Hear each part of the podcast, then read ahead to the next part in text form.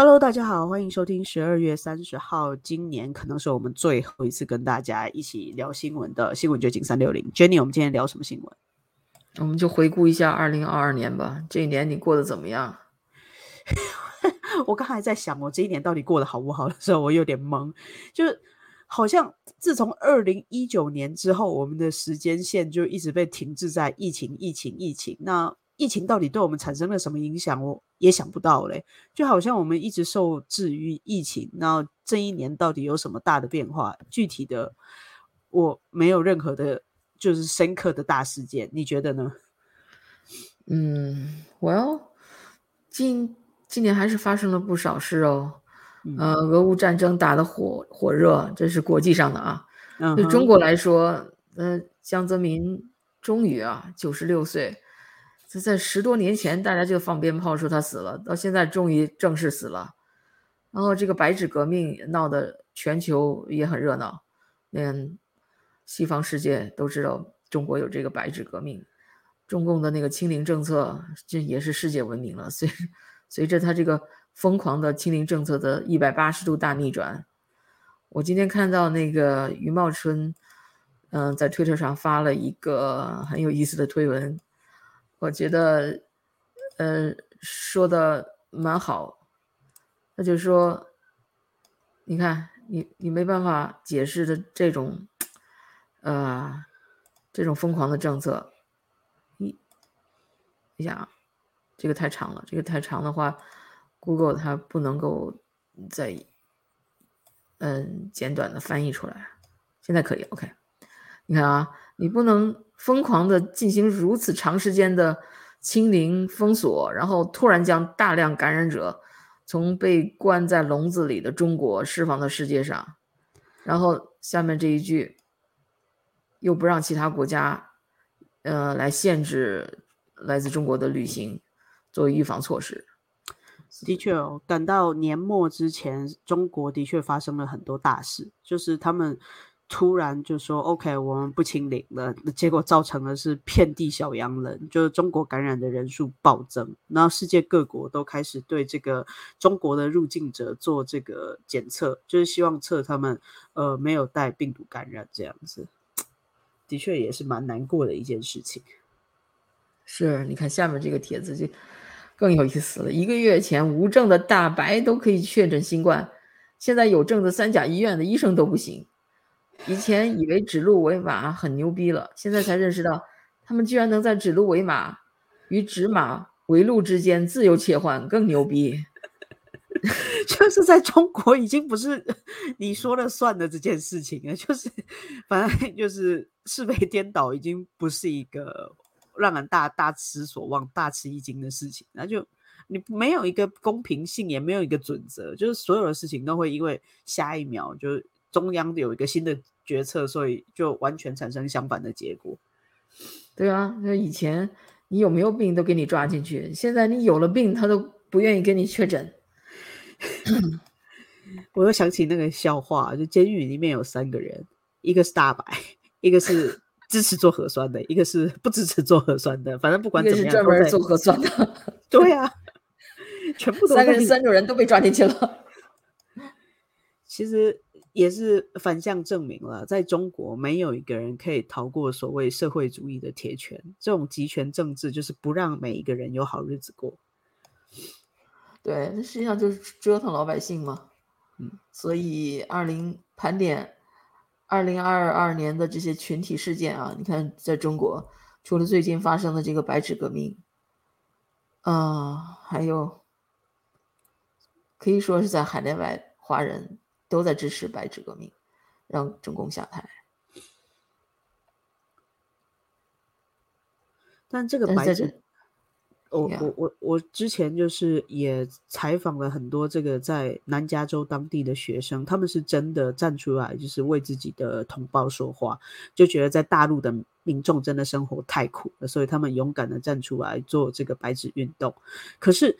我也特别呃，透过大陆有人就是连线，他们用了那个 WeChat 去跟当地人联络，就是在上海就住在乌鲁木齐东路的人，他们听都没听过，哎，就是白纸革命的发源地隔壁住户不知道有这件事，然后不管是在东北啊，或者是在南方的一些大城市的学校，他们的大学教授，也就是我不晓得他们是会而不谈，就知道有这个事，但他们说没有，还是说真的不知道。反正访了两个教授，他们的意思都是我们学校没有这件事，我没听说过有这种事。对，是啊，他，唉，中就只能说中共封锁。的还是比较严密，要么他就是不敢，他怕说了电话被监听，很有可能请喝茶，被抓进去。另外一个就是他真不知道，他就是整天看新闻联播那种。对啊，而且虽然大家每天在家里，你能接收到的讯息就更相对有限了，就是新闻联播给你的讯息。如果你不网络翻墙，你什么也看不到。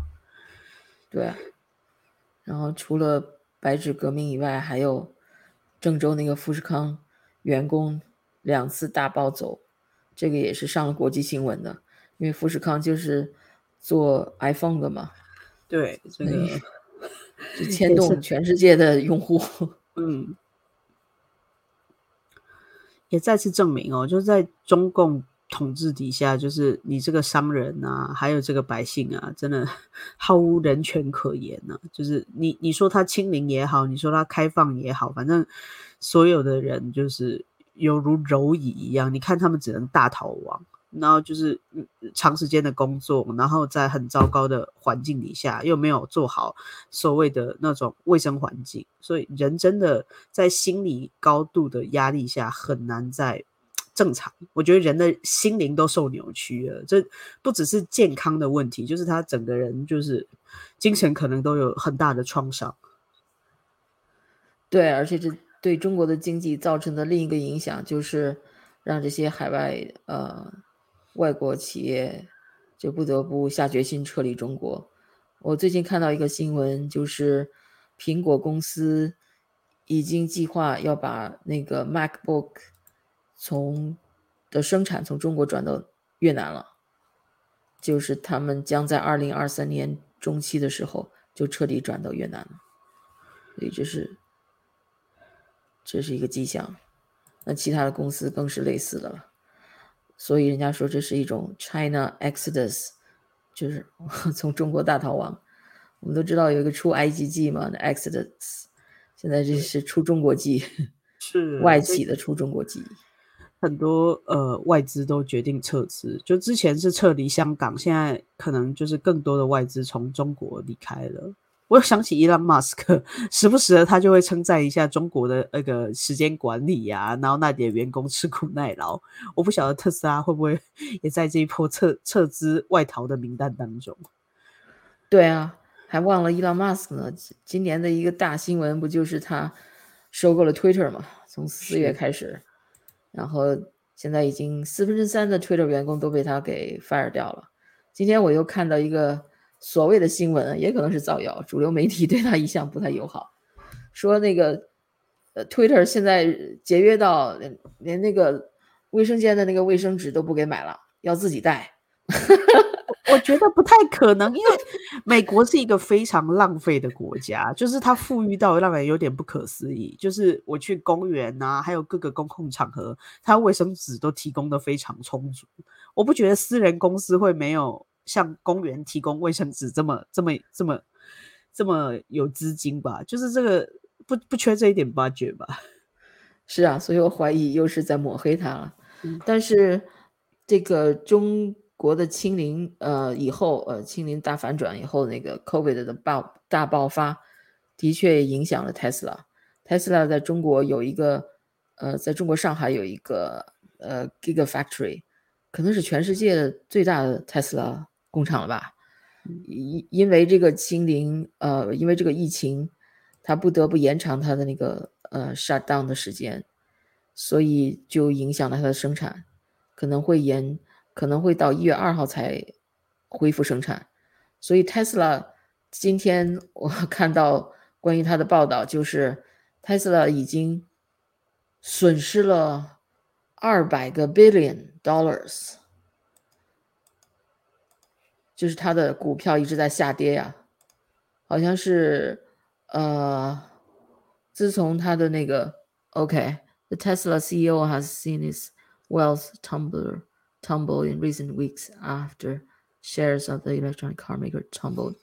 对，像那个伊朗马斯克，这是 Bloomberg 的一个新闻，他这个标题起的挺缺德的，给大家看一下。说伊朗马斯克是世界上首位损失了二百二百个 billion，也就是两千亿美元的这个大富豪，因为他的主要资产就是 Tesla Space X 的那个股票嘛，所以 Tesla 损失的二百呃 billion 两千亿，也就等于伊朗马斯克 损失了两千亿，所以最近这个 Tesla 这个 stock 真的是跌得很惨，所以那个伊朗马斯前几天在嗯，Twitter 的那个，它有一个 Twitter 闲聊的那么一个功能上，他就公开就跟网友就说，他最近不再不再会卖呃特斯拉的股票了，因为他预测二零二三年将是一个 economic economic downturn，会是一个经济衰退的一年，所以如果不出现什么意外的情况，他估计不会再买他的特斯拉股票。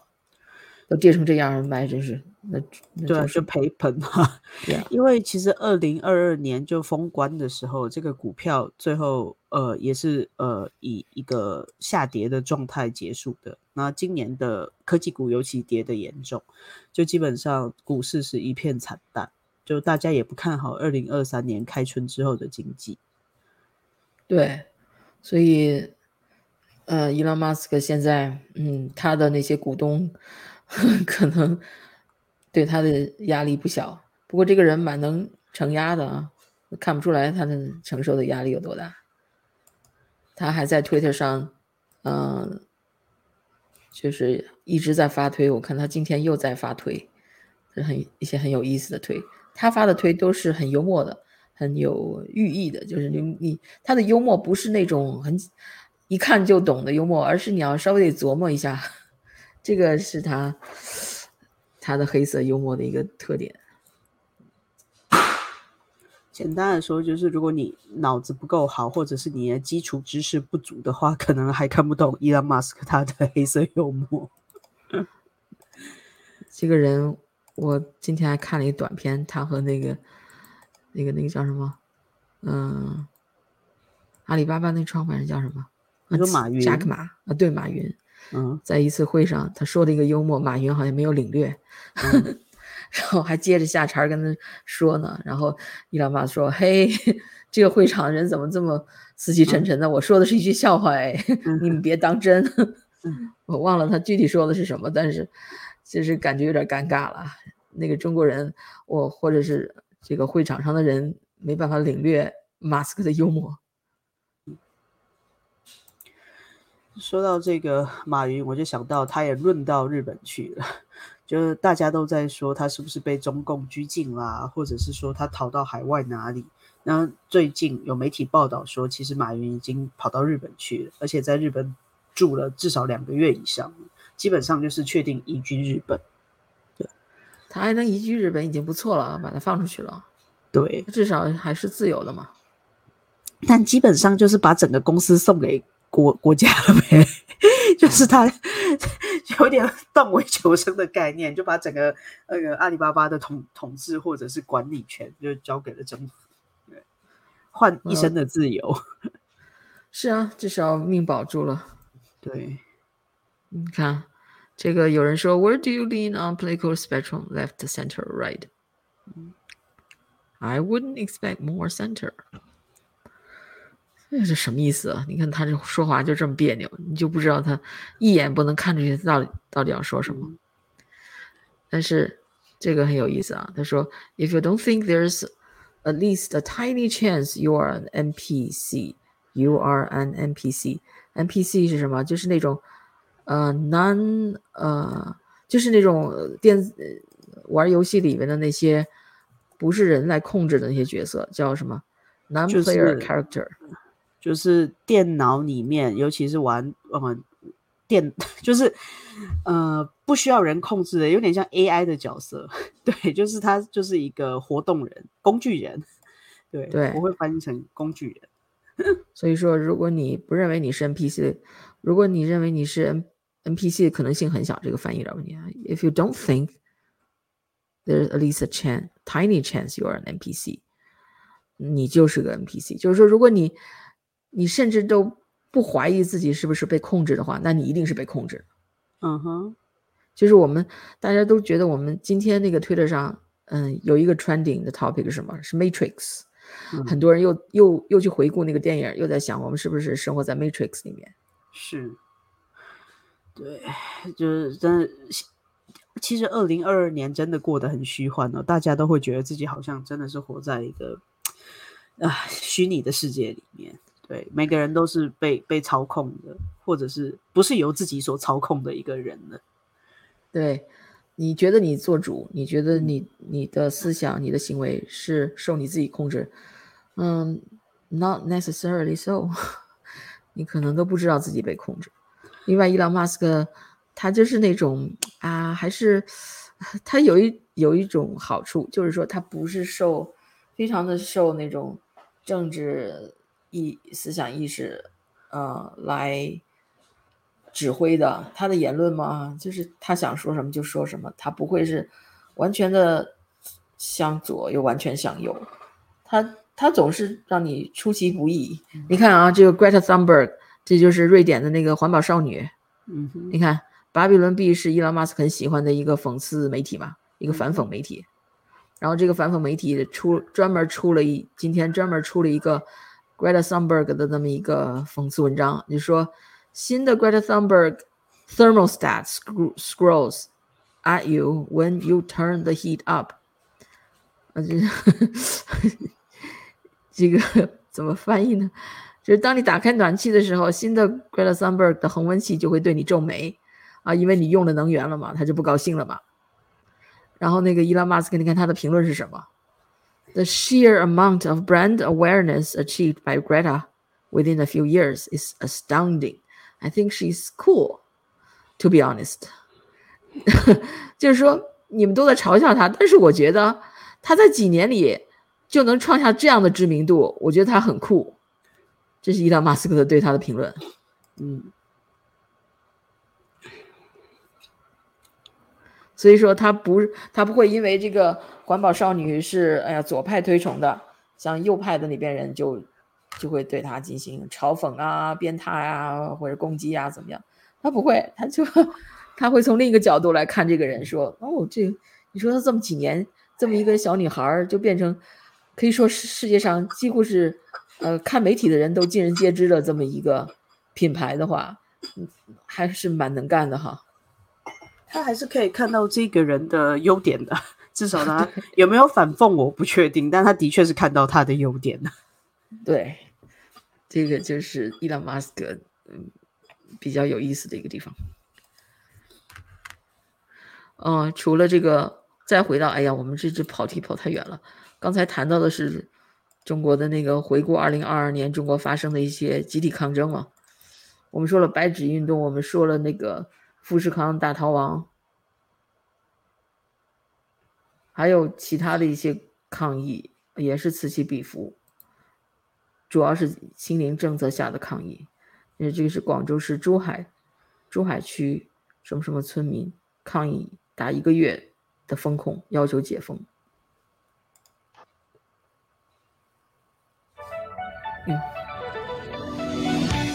哇，这两张看是很诱人。大龙虾。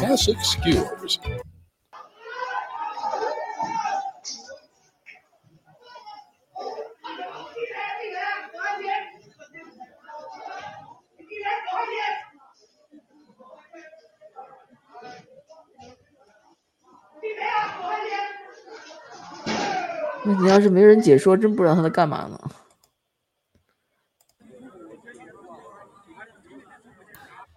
感觉就好像一群人群聚在抗议某一件事情，但是因为如果没有那个背景了解，的确是看不天哪，那么多大白，Oh my god！哦，那这个就很清楚了，就是呃，这个简直真的像那个白卫兵，呃，那个那个好莱坞那些电影，那个比如《星球大战》里边那种出来的镜头，嗯。宇宙战士，呃，青灵战士这些是，还都拿着盾牌，是。其实老百姓 值得这么兴师动众的镇压吗？这还是在广州，还算是中国比较开放的地方呢。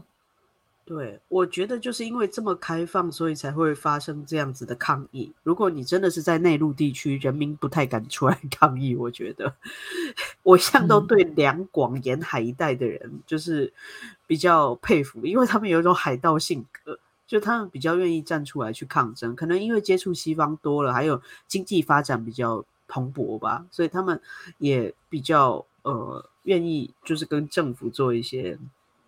适当的挑战，是吧？对，我觉得在生活中接触，在海外碰到的一些广东人呐、香港人呐，他们的确是比较接近西方人的那个思维和习惯，他们做事干活还是挺靠谱的。嗯，这是拉萨的居民也也在抗议。回归正统艺术，复兴传统文化，用精湛的技。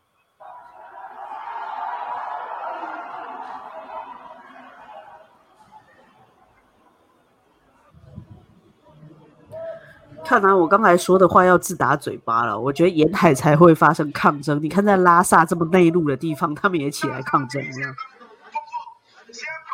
是，就是怎么说呢？因为中国太大了，就是总是有，你就是不是有句话，就是什么到处贴告示，还是有人不知道。哦，大起来，打起发生的事情，只要不发生你的，在你的身边，还是有可能不知道。嗯。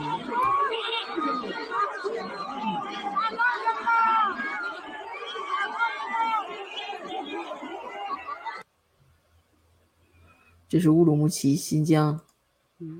回归正统艺术，复兴其实这边好像是藏族人民的呃抗争哦，好像不是汉人。这边乌鲁木齐估计也是少数民族，都是要求解封。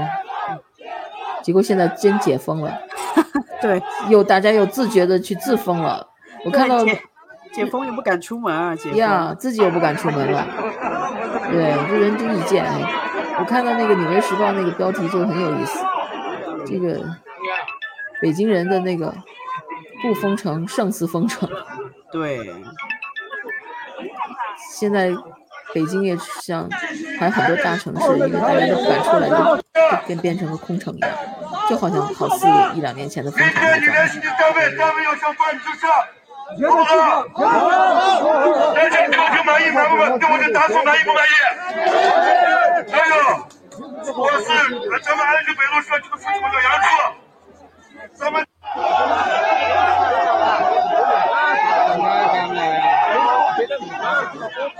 老百姓都快逼死了，真的。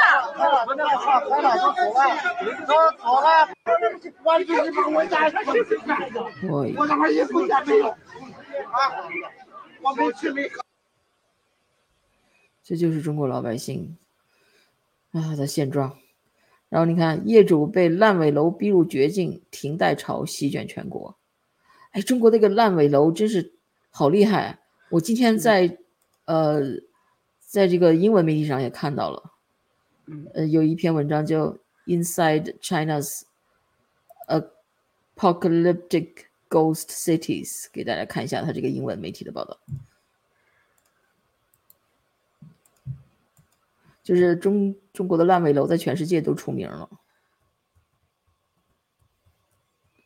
Here，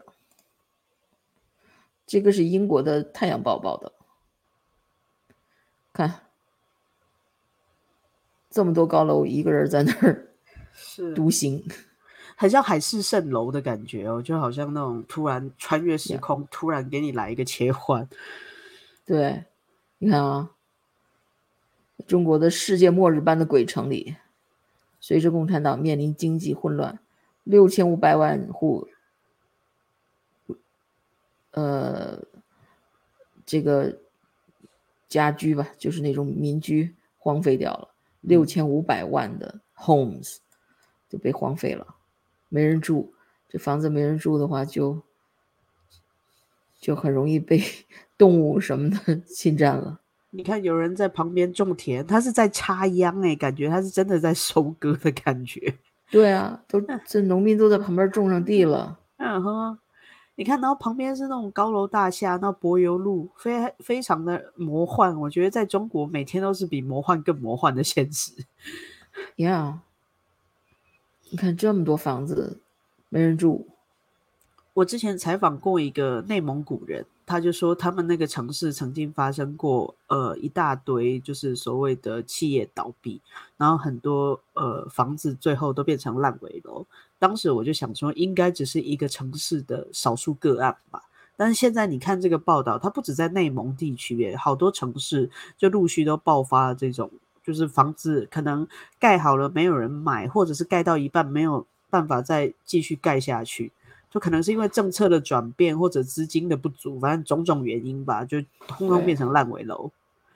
对，而且不光是呃北京、上海这样大城市有烂尾楼，就这些二三线城市，甚至很偏远的地区。对，如果你在 YouTube 上搜索一下，会看到很多这种从中国大陆流传出来的视频，有一些航拍。偶然就拍到了这么一大片的没人居住的很漂亮的小洋房，嗯，而且都是在，哎呀，挺挺偏远的那种甘肃啊什么这样的地方，并不是那种大城市。是，所以他们在那建这些干嘛呢？真是，就选这种地点建这些房子就很已经很奇怪了，然后建完了以后又都就又烂尾了，就更奇怪了。我很多年前，二零零七年吧，那个时候我曾经去过这个内蒙古的呼和浩特，然后我对当时周边的环境的印象就是，哇，好多类似小白宫的建筑，就是那种公家机构盖的像小白宫，然后公家机构盖的像那个。美国的那种呃办公单位，就是你会觉得他们都在仿制欧美的那些建筑，然后当地的房子盖的也都是高楼大厦，但真的有人住在里面吗？因为内蒙就是很多游牧民族嘛，呼和浩特草原那么大，还都还是很多人住在蒙古包里面。我一直在想那些房子到底有没有住满，然后汉人会迁居到那里去吗？其实我当时没有答案，但现在看起来，或许现在他们都是烂尾楼。对，对，就是这样。就是一方面老百姓房价很贵，买不起房子；一方面又是大片大片的烂尾楼，这真是一个非常呃强烈的反差。不过也是因为政府政策，就像我采访过那个内蒙古人，就是说，因为那时候国家开放了所谓的土地变更，然后很多游牧民族他们的土地都变成可以盖。房子，所以很多人都把自己的那个农地啊，还有就是放牧的地方，全部都呃卖给了所谓的建商去盖房子。然后内蒙古人就变得超有钱，都是暴发户，然后就买了很多房子。那恶性循环，最后烂尾楼，然后他们也没有草原可以去牧了，然后他们也没有办法去种田了。这个就是中国一些所谓二三线城市的现状。嗯，OK，继续看。哦，村镇银行暴雷，储户维权被付红码。OK，所以银行开始暴雷的话，那可真是会对中共的所谓维稳是很大的威胁。对我都忘了付红码这件事情了，就是因为有健康码嘛，所以很多人他们就被呃。那个所谓的健康码改成红码之后就不能出门，他的出入就会受到控制。所以很多明明他没有感染 COVID-19，但是他也会被付红码，因为他可能要去抗议，或者是他要去排队领他的银行里面的钱。对，所以不让因为河南不让储户取款，出门就变红码。那这个这个红码就完全他就是控制镇压人的一个工具。对啊。没有存款就没有人权，是啊。如果你不能经济独立，那你你就受政府的控制吧。另外，我还看到这个推特上有转发的这么一个网易媒体人的一个一段自白，所以这个人还是算有良心的，给大家看看。这个这位叫印光的媒体人，跟他说了一些什么。十二月三十号啊，必须要向昨晚的网易新闻致敬啊！他们几乎是二零二二年最后的一道光了。虽然这道光可能像花火一般稍纵即逝啊，但只要还有光，就有希望。网易新闻曾经有三位总编辑呢，都是我的同事和朋友啊，他们都是从传统媒体来到网媒的，呃，从而也吸纳了很多曾经的调查记者。啊，传统媒体的记者、编辑加入网易，这也让网易呢有着不同于其他网媒的特有的风骨啊，并残存着那个尚未完全泯灭的一点新闻理想。那么，作为一家主流媒体呢，我知道哈，网易要比我们这些自媒体，呃，为此付出更为高昂的代价啊。但是，网易让我们看到了什么才应该是新闻的价值。让我们知道哈，新闻和宣传啊它的区别是什么？让我们知道啊，新闻背后的价值观。让我们知道，新闻需要勇气，新闻应该关注的是民间的疾苦和百姓的声音。让我们知道啊，新闻中也是能够找寻到信仰的。它让我们看到了什么叫行公义、好怜悯、存谦卑的心。那么一个朋友说啊，有时新闻很简单啊，你只需要把发生过的事儿。啊，客观的陈述一遍。有时候新闻呢又很难啊，因为讲真话是需要勇气的。那么人民日报微博呢也发起了用十二句话记住二零二二这样的一个活动啊。他说要一句话来点评，他居然开放了评论区。今天呢还是一个特殊的日子啊，我们要再次纪念李文亮一生，而他的微博。就像我们的哭腔，我们生活在一个世代啊，片时的事被幻光照耀，永恒的事却被大雾笼罩。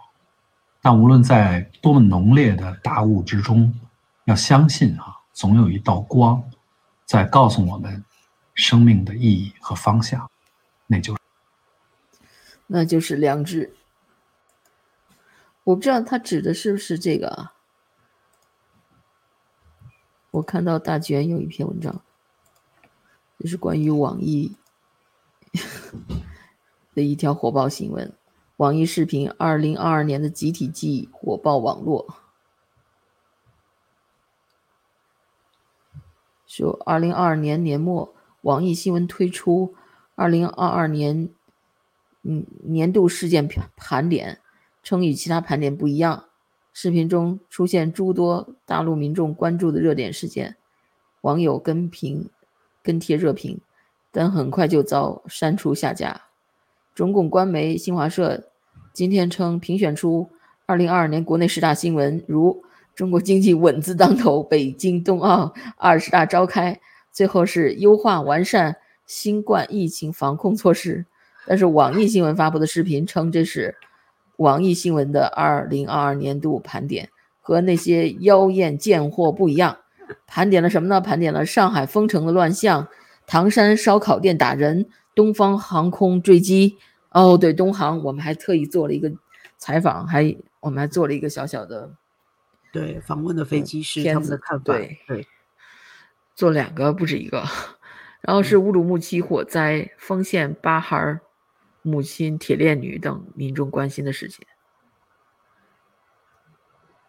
的确哦，这些才是真正老百姓关心的事情，而不是 中央新闻那些高大上、假大空的新闻。对啊，这这这种这什么年代了？你评选出什么中国经济稳字当头？这这简直有点回到那个呃文化大革命啊、毛毛时代啊那种口号式的。那种宣传，对什么二十大召开，Who cares about 二十大？我们唯一 care 的就是二十大召开，习近平又继续继续连任。那唯唯一的成就不就继习习近平继续连任？然后那个还有一个爆出来的镜头就是那谁，那个那胡锦涛被架走了。这就是二十大给我们最最最深刻的印象，就这两件事儿，最经典的几个画面。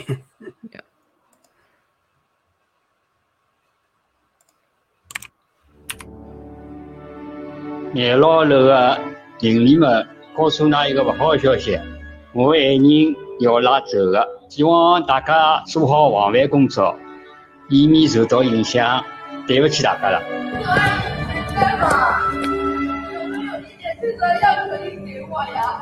打幺二零，然后原来是想说看看那个的才对，所以我我没办法。我怎么怎么样，我活了这个年，是我我是吃牛逼了，我是活的话你。幺二三四我也打过了，幺幺零也打过了。我知道您都打过了，您看有结果吗？是没结果。我也不知道他们到底在考虑什么事情。李老师，我真的很无奈，我比你更伤心。您仅仅是一个家庭，我看到的是无数个家庭。你已经没呼吸心跳了，你们快点行不行啊？但等那个领导联系啊，我们也没办法，我们那哎，人呼吸心跳都没了，你们明明有 AED，为什么不借给我们呢？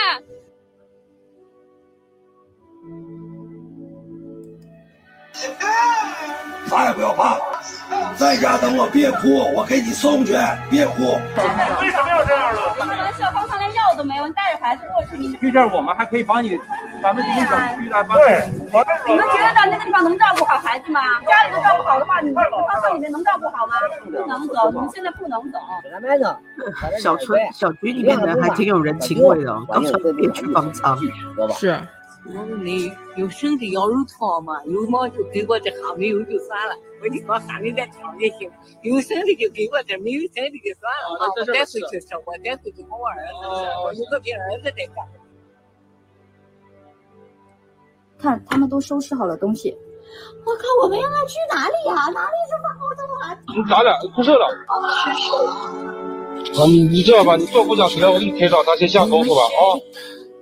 我老爸的胃都是住下来，现在在医院呢，转院转不了，我想回家，回不了。我要你讲我吗？我要你讲我，等我女儿，我想我女儿不做做活。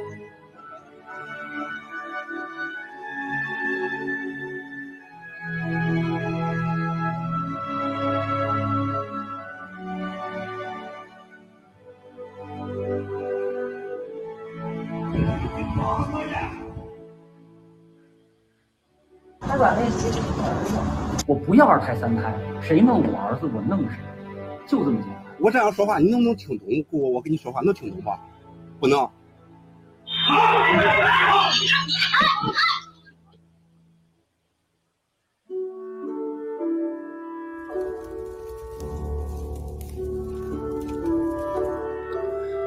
看起来，二零二二年真的是一个多灾之年哦！这整个中国大陆像人间炼狱一样。不过，人间还是有温情的，你可以看到一些人性还是蛮温暖的、光辉的一面。然后这些逝世的人，有的怎么说呢？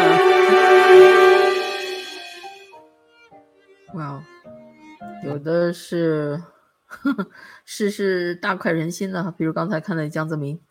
对，但像安倍晋三可能就会让大家就是缅怀，或者是倪匡，大家会觉得哦，走了一个一代才子。对，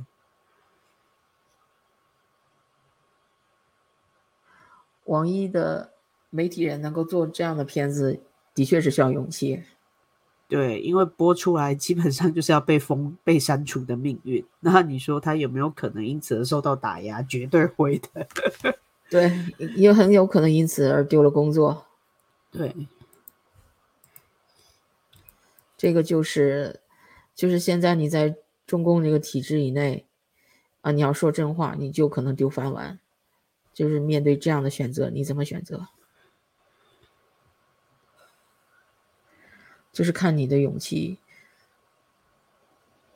当然，他会把你的这个所谓的饭碗，好像是个饭碗。啊，给打碎了，但这也不是一个什么好饭碗呢。你整天要说假话，给他编造谎言，说这样的工作，继续做下去，一个心情郁闷，说不定要得癌症的。所以还不如换个活法，换一个职业。对，就是青山绿水，反正以后还有机会继续做新闻。我看香港很多媒体人，他们都是因为被封杀了，他们自己的报纸，不管是《苹果日报》或者是《立场》《观点》那些报道，平台被封了之后，他们都持续的继续在呃做自媒体，就是自己写文章，然后贴在部落格，然后民众愿意打赏就打赏，就不管有没有人看，他们能持续坚持着在做这个报道，这是他们决定的活法。对。就是怎么说呢？现在因为有这个自媒体这这条生路，我看到很多，哎，在中国大地有才华的人，他不不一定有多高的学历，但是中国人真的很聪明，都很快都会学会，然后就按照自己的方式去生活，比如骑自行车去新疆啊、西藏啊这些，嗯嗯偏远的地方去旅游，然后同时把每天。每天骑车的经历做成片子，呃，展现给我大家看，又挣了钱，为了生，又能够逃脱那种朝九晚五的生活，所以，所以说，啊，并不是没有选择的。对，而且真的是高手在民间哦。那些呃大陆的自媒体人，其实他们有很多都是在嗯夹缝中去展现出真实的中国样貌。对，然后另外我看到这个 VOA 呃美国之音这篇报道也挺感人的，他们采访了若干个在中国的那个采访了三位，哦，就是问问他们这个二零二二年你过得好吗？二零二二年，听一听他们这个采访录音。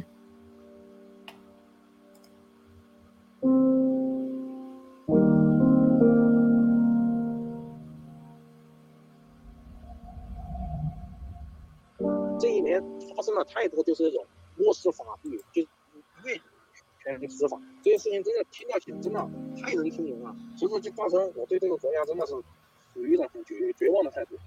素质大巴那个事情真的给我们心里面真的留下了一些阴影。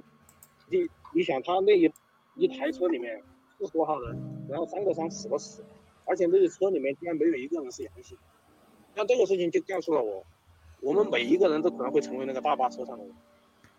不管你你是什么阶层，你都有可能上那台大巴车。怎么说呢？原来我其实觉得这个国家就总体方向还是好的，但是就这一年之间，就突然一下子对我整个人就产生一种打击，我就对这个国家是现在是完全没信心了。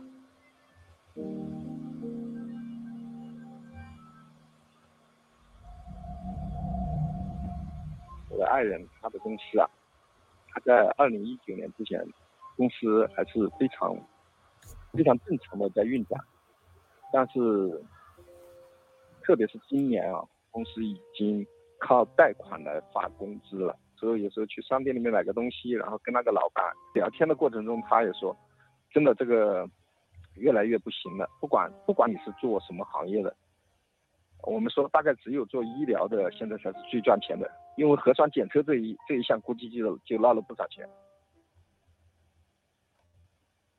就是兰州的公交集团从今年的一月份开始发不出一分钱工资，让他的员工自己去贷款给自己发工资。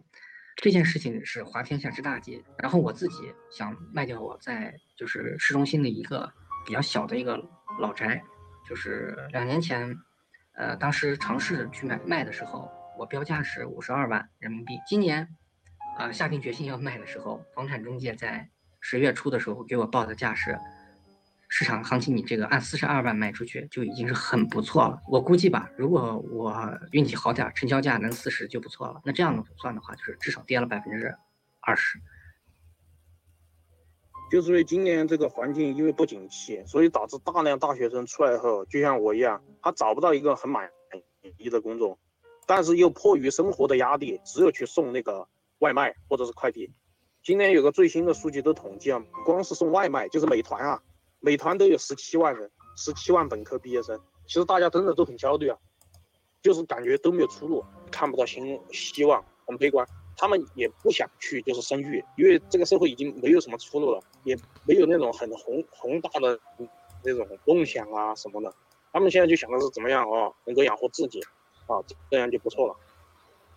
看到这送外卖的现象，我想到了 在美国这里，尤其是华人圈哦，有很多留学生，他们为了留在美国，他们决定去送外卖，就是开着他们的豪华跑车去送那种，呃，比如说雅美啊，就是在这里卖华人的那个，呃呃物流业，就是他们因为可以拿到留在这里的签证，而选择就是开着他们的豪华跑车，然后去送外卖，这是。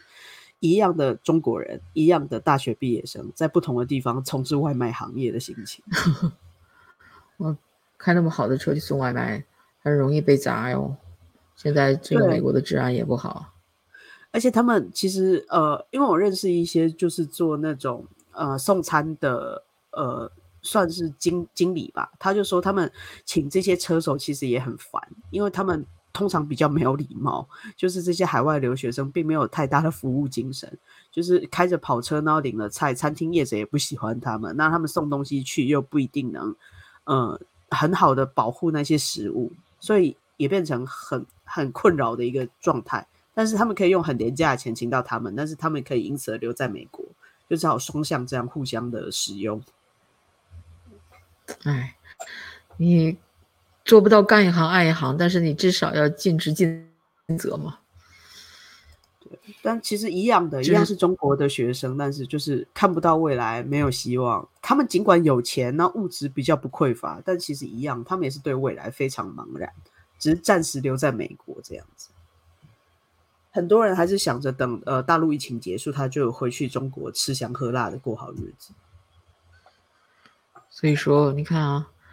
这个国家，你看这个贵州应届大一毕大学毕业生说的，今年发生的事情太多了。这个国家在以不可思议的速度扯下自己的遮羞布，然后急不可耐地向大众展示自己溃烂的伤口。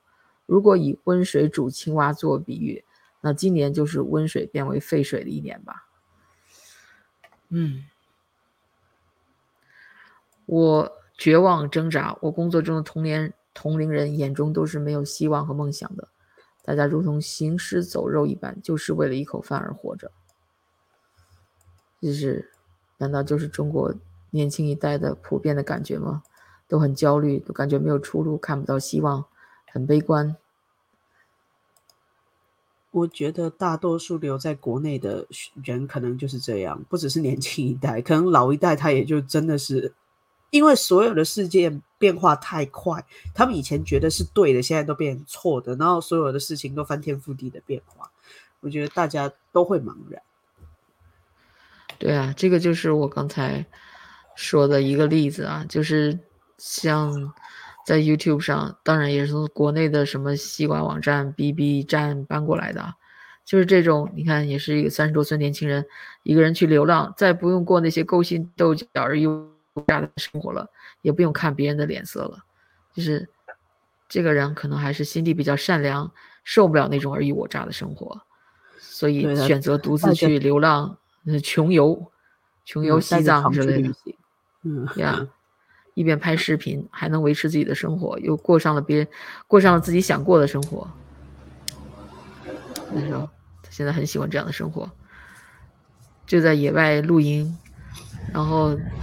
呃，用烧柴，柴火炉或者煤气炉做点饭吃，就就很快乐。其实人人的快乐是很简单，不需要用什么豪车豪宅，也可以生活很快乐，只要是你喜欢的生活方式。对，但我实在很担心他冬天要怎么办。这个夏天可能还好解决，这个冬天天寒地冻的。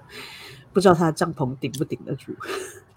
哇，人家冬天继续游啊！你看现在是这个，这个是他最近的一个视频。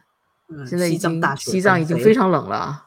哦，他是这两天跑去住旅馆了，因为到处都，嗯，你看他这里这里是一个店铺。他找到，因为到处都有那种烂尾屋或者是空房子，他们找到一个庇护的场所也不是那么困难。再加上他可以，也穿上很保暖的那个睡袋啊什么的，还还行。羽羽绒裤看起来还不错啊，对。而且他不是唯一的一个穷游啊，我在 YouTube 上看至少有三五个这样的，就是在这种高寒地带穷游的。我看到一个小伙子还跑到东北去穷游，就是在大冬天，现在这么大冬天，到东北去穷游，然后他还呃就在雪地里搭帐篷，嗯哼，还非常的那个呀，可以看到冰雕什么之类的。对，南方人没见过雪，还非常的快活。嗯，这个当然要有，毕竟还是就是要身强体健，对，至少身强体健，所以很有意思。那今天我们就聊到这儿。对啊，希望大家挥别这个二零二二年这些不幸的遭遇，然后迎接一个有崭新希望的二零二三年吧。我们明年见。对，明年见。拜拜。拜拜。